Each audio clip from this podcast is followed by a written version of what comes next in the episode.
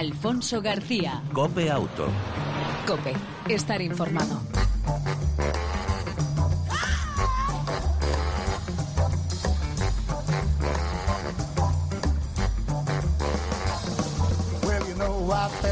Hola, ¿qué tal? ¿Cómo estás? Una semana más. Bienvenido a este tiempo de radio dedicado al mundo del motor, tanto en las dos como en las eh, cuatro ruedas. 35 minutos aproximadamente de información y entretenimiento dedicado al mundo del motor. En el control técnico todo un lujo. Patricia León, Pedro Díaz Aguado. Al volante y en el arranque el saludo de Alfonso García.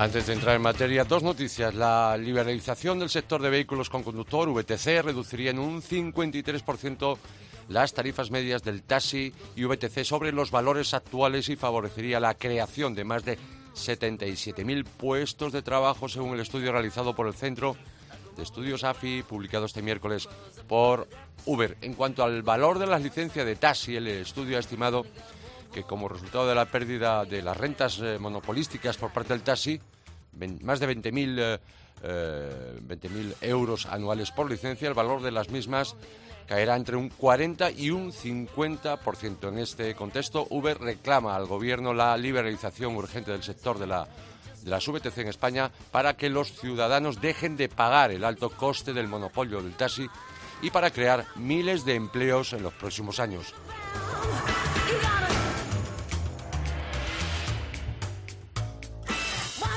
Llega a Madrid el primer servicio de motos eléctricas compartidas. Después del éxito cosechado en Barcelona, E-Coltra Motosarin aterriza en la ciudad de Madrid eh, compartiendo liderazgo en Europa. El Ayuntamiento de Madrid y Coltra eh, lanzan el próximo miércoles 17 de mayo el primer servicio de moto compartida eléctrica en la capital de España. El nuevo sistema de transporte en la ciudad traerá a los madrileños innumerables beneficios mm, que el usuario eh, beneficiará por de alguna forma el tráfico y de paso el medio ambiente. Y por último, los vehículos asegurados eh, crecen en España en torno a un 2,3% en abril respecto al mismo mes del pasado año, eh, con un repunte interanual de 30 puntos básicos por encima del mes de marzo, según el dato de ficheros ah, de vehículos asegurados FIBA, facilitados por la Asociación Empresarial del Seguro UNESPA. Y vamos a seguir hablando de coches, de vehículos y de un monográfico dedicado a ellos.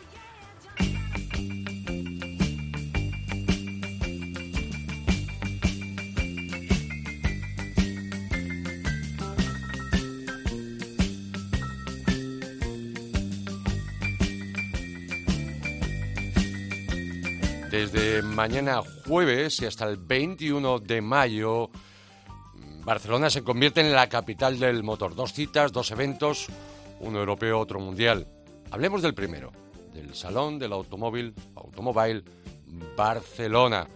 Eh, un salón que se reinventa, un salón que, podría así decirlo, eh, vuelve con eh, fuerzas renovadas. Pero queremos conocer más detalles y qué mejor que con su director, José Miguel García, director del Automóvil Barcelona. Buenas tardes.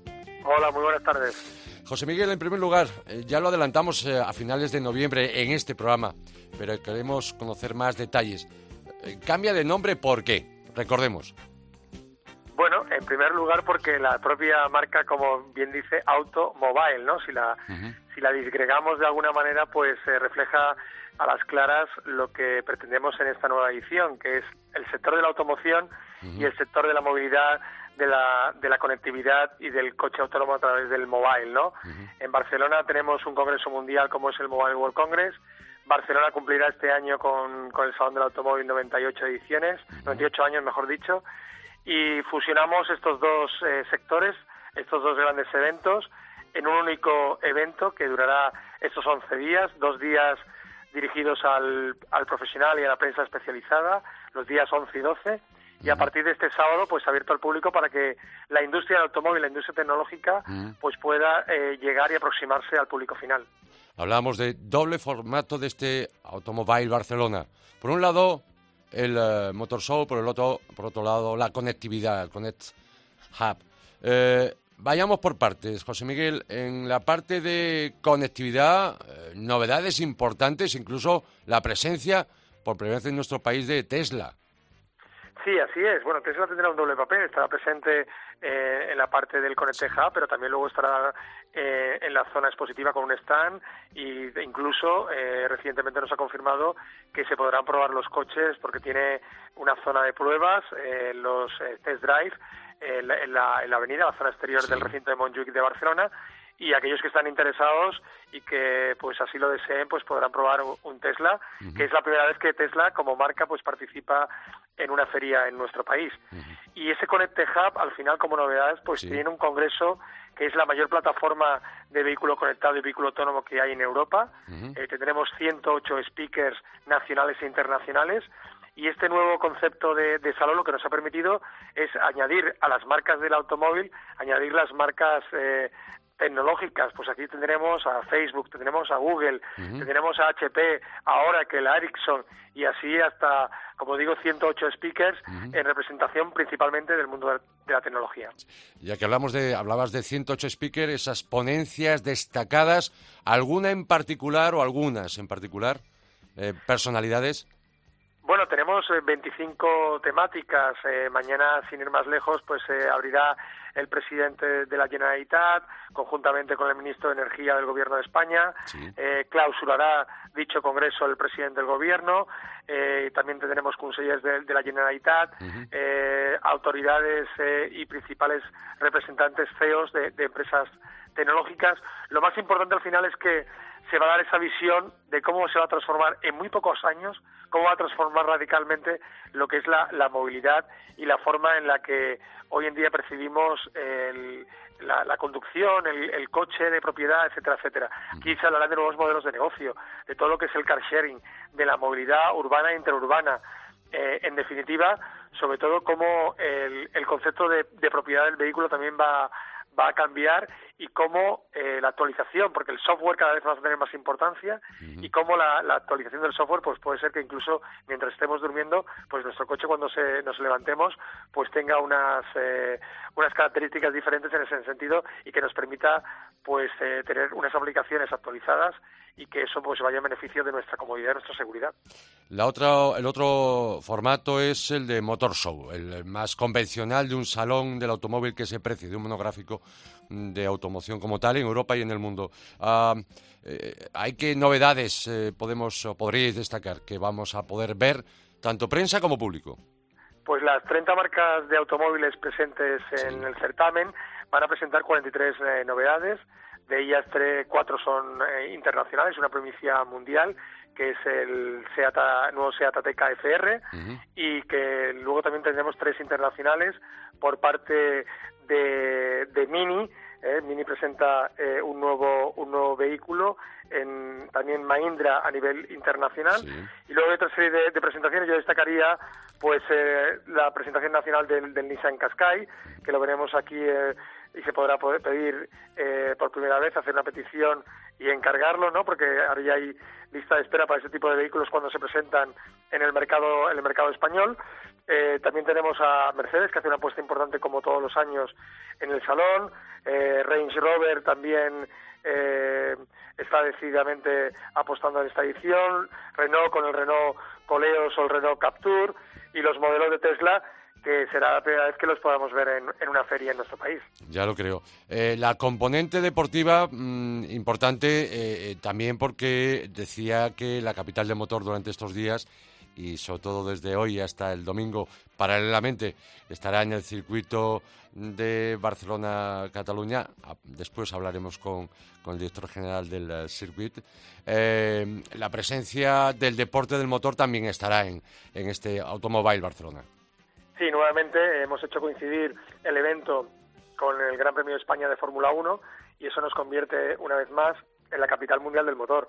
Hasta hace muy poco éramos la ciudad a nivel mundial que podíamos presumir de tener un gran premio de Fórmula 1 y un evento internacional, un salón internacional del automóvil reconocido por la OICA y creo que recientemente pues también Sao Paulo eh, tiene ese, ese privilegio, ¿no?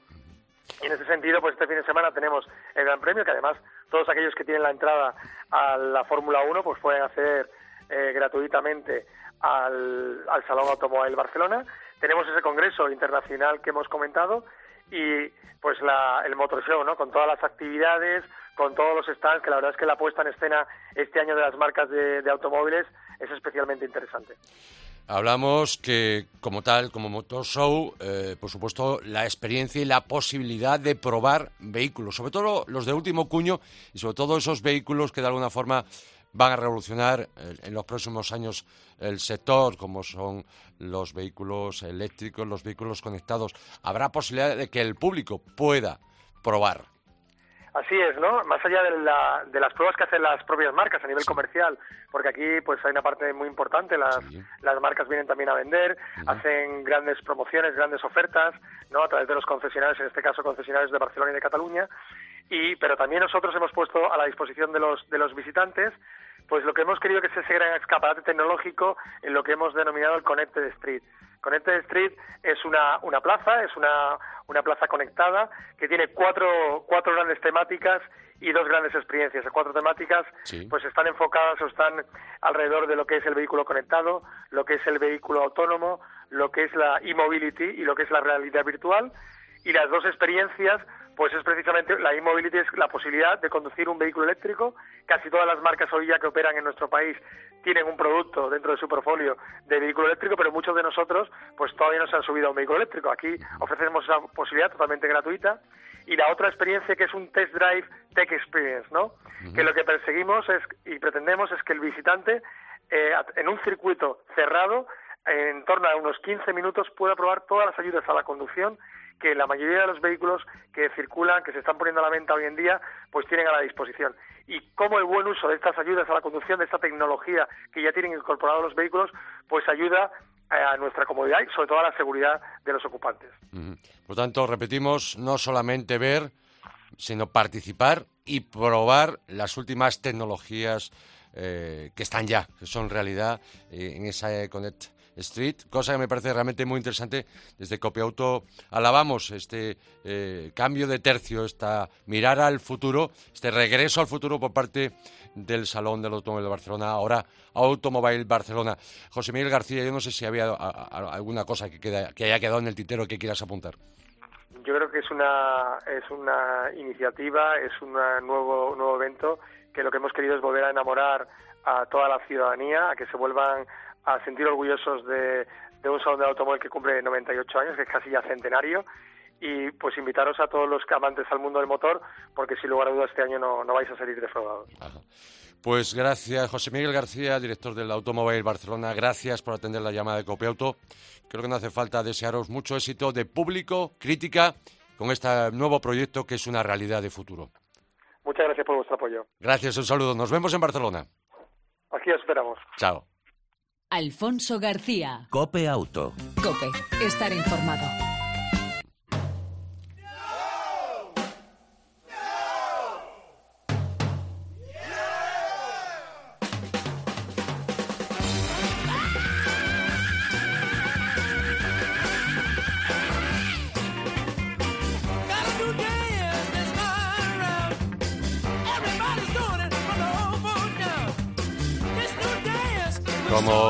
Como, decía, este, desde mañana, jueves, este, la ciudad condal, Barcelona, se convierte en la capital del motor, con ese Automóvil Barcelona y un poco las afueras, no tan lejos. Eh, este fin de semana se disputa el Gran Premio de España de Fórmula 1 en el circuito de Barcelona-Cataluña. Por supuesto, de todo lo que acontezca y de los previos os lo contará y os lo está contando nuestro compañero Carlos Miquel, director de COPE GP. Pero aquí en COPE Auto queremos que sepas, que conozcas los detalles, esos que se pueden contar, de cómo se organiza un gran premio de Fórmula 1. Por cierto, 27 edición del Gran Premio de España eh, a celebrar en el circuito de Montmeló.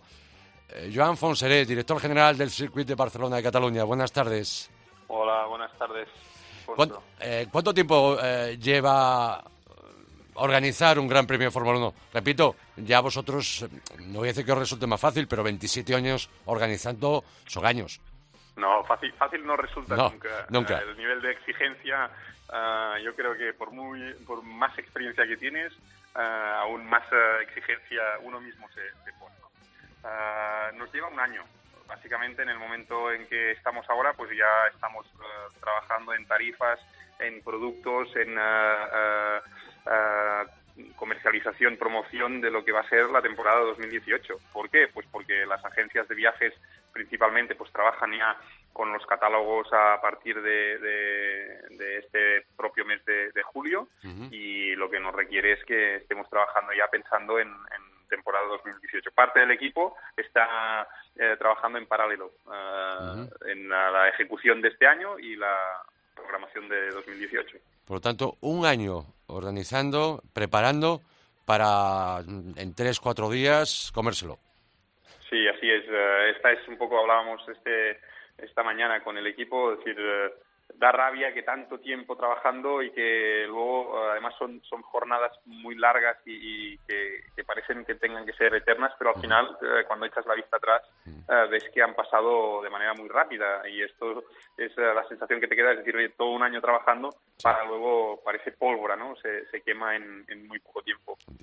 Detrás, esos que no se ven, esos que no ve el público, esos que no ve el, menos aún el que lo vaya a seguir a través de, de televisión, pero ¿cuántas personas, qué número de personas están implicadas en vuestra organización de este Gran Premio España? Pues uh, durante todo el año nuestra estructura es de unas 53 personas uh, directamente vinculadas, uh, contratadas en el circuito, uh -huh. pero a la fecha del Gran Premio las contrataciones que se realizan directas e indirectamente sí. son uh, alrededor de las 2.500 personas que trabajarán para, para este Gran Premio. 2.500 personas, se dice, se dice pronto. Y ponerlas y ponerlas en orden, que eso es lo más complicado, si cabe, ¿no? Bueno, el equipo es uh, muy bueno, muy experimentado, uh, los objetivos están claros, la instalación y el entorno nos facilita mucho una ejecución de, de un estándar muy alto de, de, de calidad uh -huh. y el, uh, la parte también hay una parte comercial y una parte uh, deportiva. La parte deportiva también está muy bien cubierta, con lo cual pues te da toda la garantía de que el, el equipo es, es, sólido y uh -huh. sabe muy bien lo que tiene que hacer. Eh, Joan, eh, me imagino que en estos últimos años la seguridad ha tomado todo el protagonismo, no solamente en pista, sino fuera de pista. Sí, el, la seguridad de, de los propios uh, monoplazas uh, ha evolucionado uh, al mismo tiempo que ha, ha, evolucionado pues su velocidad y los riesgos y lo que se pretende con la seguridad pues siempre es eliminar los riesgos uh -huh. no solo en pista sino también fuera lo que son los accesos lo que lo que son pues la parte más física pero también por otra parte tenemos la parte más psicológica la concienciación uh -huh. Estos días acabamos de lanzar una campaña sí. con uh, Servei Català de Trànsit uh, donde realmente lo que estamos pidiendo es uh, aprovechamos esta ocasión, esta plataforma que es el circuit para comunicar a la gente de los riesgos que hay en carretera y que aprovechamos por estos días para recordarlos con, de una manera muy muy muy simple, ¿no? Y al final entendemos eh, y pretendemos que sea muy efectiva y es que la carretera no es el circuito. O sea, cuando uno quiere uh, tomar ciertos uh, ciertas velocidades o quiere sí. que sepa que el entorno del circuito es el, el adecuado para hacerlo, uh pero que la carretera no es para esto. No es el circuito, la carretera no, no es el circuito. Efectivamente. Es. ¿Cuántos, ¿Cuántos aficionados esperáis eh, durante este fin de semana? Pues bueno, estamos uh, con una previsión algo algo ligeramente mejor que el año pasado. Vemos estos días a ver sí. qué es uh, la venta de última hora, cómo funciona, uh -huh. pero estamos uh, alrededor de los 80 largos, 90 mil espectadores los que estamos preveyendo que, que, se, que se acerquen aquí al circuito. Entiendo. Eh, lo mejor, si se puede, para llegar eh, al margen de coche o moto, y siempre teniendo en cuenta que la carretera no es un circuito, eh, lo mejor si se puede, para llegar hasta, hasta Momeló, hasta el circuito Barcelona-Cataluña, es el transporte público, ¿no? Y además sí, con mucha sí. capacidad. sin duda alguna.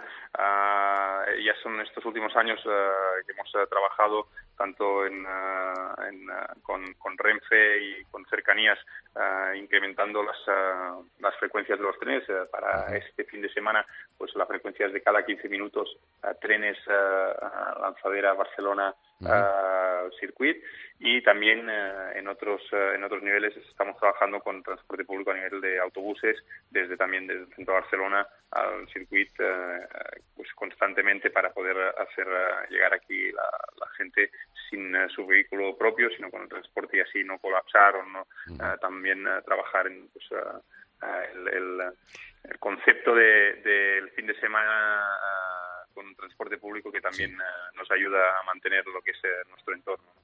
Eh, Joan, otra cuestión. vosotros lo anunciabais. Este año el Gran Premio de España de Fórmula 1 en vuestro circuito va a ser más que un Gran Premio, va a ser un festival, porque hay actividades paralelas que no ha sido algo habitual en, el Gran Premio. Es cierto, no, es, no es algo habitual. Sí que el año pasado ya una pequeña muestra tuvimos, pero este año, junto con la nueva dirección de Fórmula 1 que pretenden, con las riendas de los americanos al cabo, eh, pretenden hacer de este gran evento pues eh, incluso una fiesta para todos, pequeños y grandes y mayores, con lo cual este año hemos multiplicado las, las actuaciones en la zona de público, actuaciones que al final son para, para amenizar estos momentos y para incrementar el, el, entretenimiento del, público. Son muchos de los eventos, de las acciones que se realizan son vinculadas al mundo del motor, pero muchas otras al, mundo de la, de la, cultura tradicional y popular aquí en, en, en, casa nuestra, más allá de también de toda oferta uh, lúdico también tenemos una gran oferta gastronómica. Como bien sabemos todos, pues este país que tenemos nos nos permite poder uh, ofrecer grandes uh, grandes platos para que la gente pues le guste al mismo tiempo que está viviendo la experiencia de la Fórmula 1, ¿no? -huh. Por último, Joan Fonseré, no sé si se puede comentar o no, eh, ¿quién eh, de autoridades, quién estará este año? Se espera, en el pasado Gran Premio de, de España de motociclismo estuvo presente el rey Juan Carlos, el rey emérito. Eh, ¿Está anunciada presencia eh, del rey Felipe? No, no tenemos uh, no tenemos constancia de su uh -huh. Su presencia. Sí. Uh, lo que sí es que sabemos que hay grandes aficionados a este deporte sí. y como siempre pues nosotros recibiremos a quien ame este deporte como nosotros lo amamos. Entiendo. Y luego ya entrando en la parte rosa, eh, hablando de otro tipo de personalidades, famosas también por supuesto, y entrando en ese apartado rosa, eh, a día de hoy como director general del circuito de Barcelona-Cataluña, ¿nos puedes adelantar qué famoso o famosas puedan estar presentes, como es muy habitual en cualquier gran premio de Fórmula 1 durante toda la temporada? Bueno, es, uh, esta es una de las partes de las uh, relaciones públicas del propio sí. promotor, sí. uh, que como bien sabéis, pues cuida hasta el último detalle. Bien. Y también es cierto que se, se um, prometen presencias destacadas, destacadas, pero tampoco guardan, guardan celosamente. Con, con, sí, celosamente, exacto, celosamente y... la confirmación y estamos a la espera de que nos confirmen a fecha de hoy. Mañana tenemos una reunión con ellos, es probable que nos informen mañana más. Sí, que no se ha filtrado nada. Sí, no. Nada en absoluto. La, la, la, expectativa está al máximo.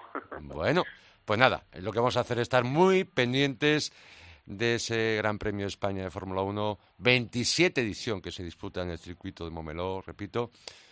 Desde aquí, pues, enhorabuena por esas 27 ediciones, 26 ediciones anteriores y para esta, obviamente, os deseamos lo mismo. Mucha suerte de público, crítica y de espectáculo con este gran premio de Fórmula 1 en el circuito de Barcelona-Cataluña. Joan Fonseré, director general, gracias por atender la llamada de Copia Auto. Gracias a vosotros para estar siempre a nuestro lado. Gracias. Un saludo y nos vemos en el circuito. Nos vemos aquí en el Gran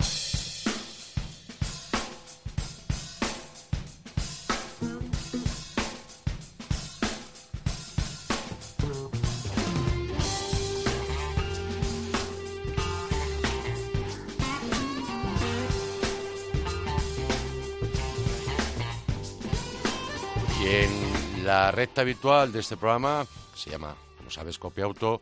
Y como cada semana traemos novedades, las autonovedades o traemos las COPE pruebas.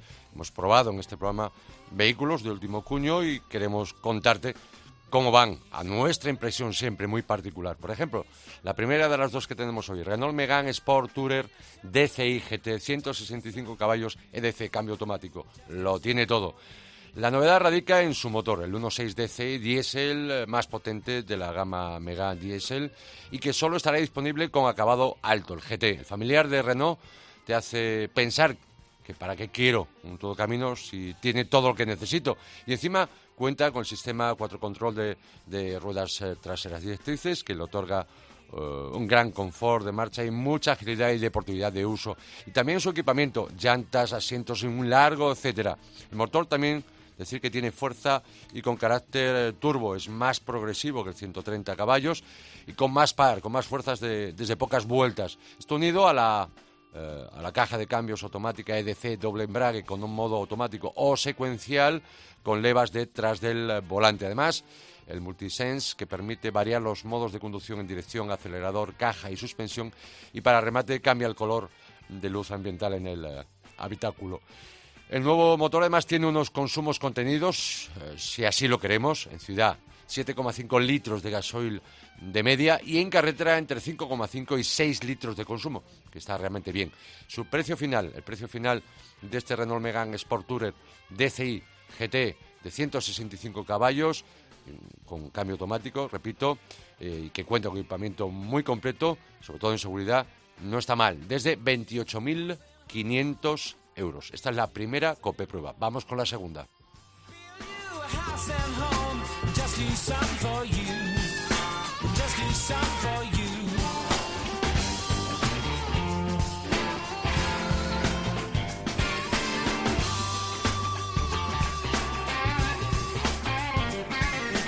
Y en Auto también hemos probado para ti el nuevo Mercedes clase Berlina 220D de 194 caballos. En esta COPE prueba, decirte que la quinta generación de esta berlina media de la marca alemana, lo primero que destaca es un habitáculo más espacioso gracias a su mayor batalla y gana 10 litros de capacidad de maletero, pero debería mejorar en cuanto al ancho, la boca de carga, que se nos antoja algo pequeña.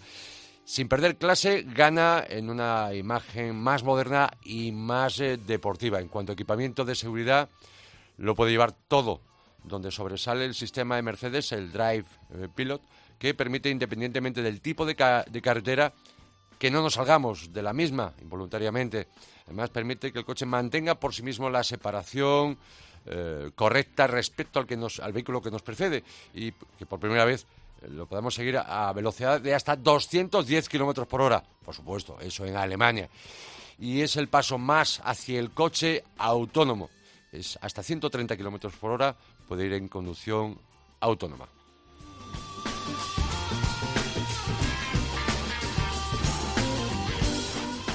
Hemos probado el motor diésel, el 220D de 194 caballos, 4 cilindros, brilla y sorprende sobre todo por su silencio de funcionamiento, también por su bajo consumo para, eh, yo diría que un consumo brillante para un vehículo que pesa casi 1.700 kilos en torno a los 5 litros de media en modo eco, en modo económico. Caja de cambios automática de marchas con 9 y con levas al volante que funciona de forma precisa y suave y sin, eh, sin saltos. En marcha prima el confort, pero con mayor agilidad que la clase E de la generación anterior. También gana en precisión, incluso en deportividad. El Mercedes clase E berlina 220D, eh, repito, de 194 caballos, parte desde un precio, eh, no es barato, pero es un Mercedes y es un vehículo de categoría premium, eh, desde 48.500 euros. Este es el precio oficial que marca la empresa, la marca alemana en nuestro país. Y hasta aquí las dos pruebas de la semana. Renault Megane Sport Tourer 1.6 DCI GT 175 caballos y el Mercedes Clase E Berlina 220D. Aquel que aporta en su quinta generación, sobre todo, mucho equilibrio tecnológico. Y nos tenemos que ir.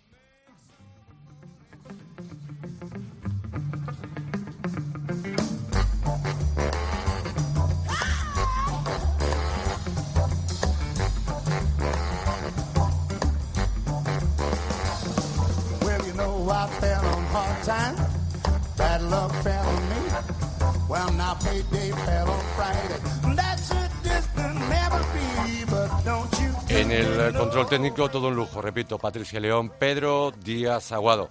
Ya sabes, hasta aquí la edición de Copia Auto. Si te ha gustado, si ha sido de tu agrado, te esperamos en la próxima entrega, la próxima semana de este tiempo dedicado al mundo del motor, tanto en las dos como en las cuatro ruedas. Mientras tanto, ya lo sabes, como te decimos siempre, disfruta, si puedes, de tu vehículo y de los tuyos. Chao, el saludo de Alfonso García.